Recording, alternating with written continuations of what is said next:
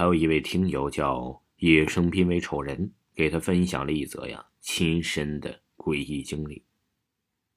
他写的稿子非常的好啊，他说万物皆有灵，动物亦如此。曾经听说过一种说法，就是动物在死去之后，动物的灵魂会徘徊在他熟悉的和他爱的人身边，直到人们没有那么想念他的时候才会离开。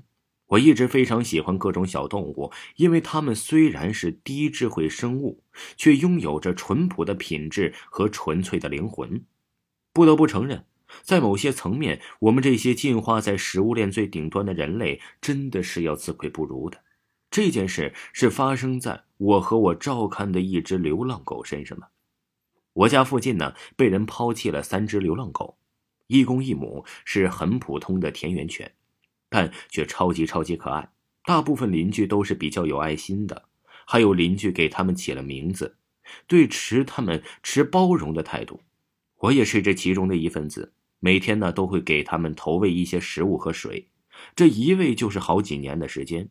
虽然被人类无情的抛弃过，艰辛的流浪生活，但他们依然心怀感恩，对生活充满热情。每每我看到他们开心的笑脸，整个人都感觉被治愈了。本来呀，以为他们的生活就这样平稳的继续下去，却突然发生了变故。在二零一九年夏天，我突然发现其中的有一只叫点点的，无缘无故的消失了。毕竟喂养了这么长时间，我对它也是有一定感情了，所以呀，是挺担心的。于是四处打听，结果听他说是在过马路的时候被车撞死了。尸体也不知道扔到哪里了，当下心情特别难过，觉得流浪狗的生活就是有今日没明天，朝不保夕呀。那段时间，整个人的心情都很低落，会觉得命运对他很不公平，连流浪的生活也没能走到最后。那之后的好长一段时间，我都会经常的想到他，感觉他还在我家附近，睡觉的时候啊，朦胧之中还能听见他叫。总之就是放不下他。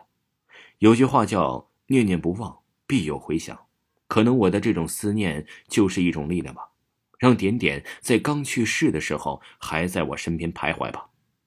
记得当时啊，我的业务内容有一项是乘坐电瓶车巡视园区的各项工作，行程报告提报给上级领导。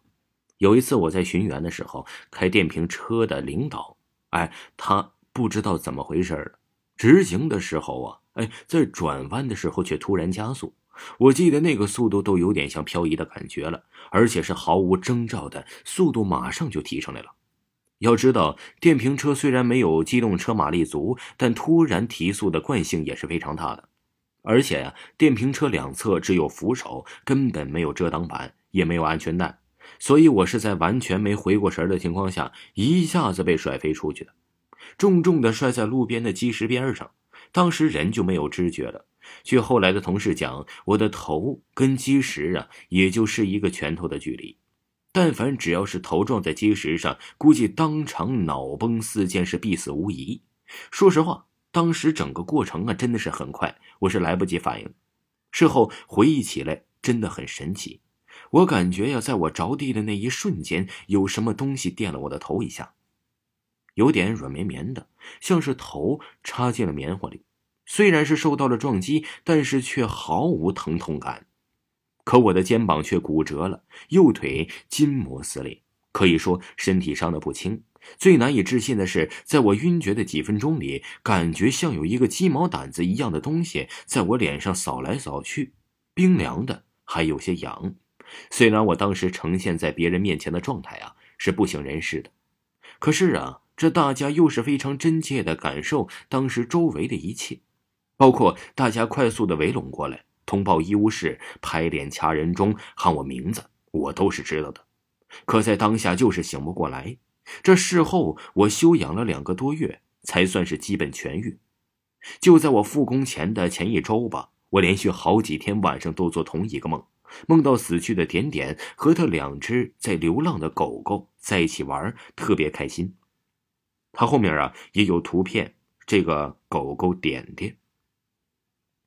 就在他突然意识到当时啊我不会是用点点用身体挡住我的头，不过不让他受到致命的伤害，用尾巴扫过我的脸，告诉他一直在我身边。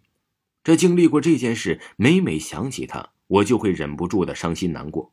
就像此刻，我已经泪流满面。我不想去追究发生的一切到底是真实还是我所幻想的，我宁愿相信他在我身边，我宁愿相信这是他以自己的方式保护我，报答我。这个听友说，每一只小动物都是一只小天使，他们带着使命，努力温暖日渐凉薄的人心。我想在此呼吁大家，遇到流浪动物，不要伤，不要去害，请尽量帮助他们。愿天下流浪动物终有爱和归宿，愿点点也在天堂做只快乐的小狗。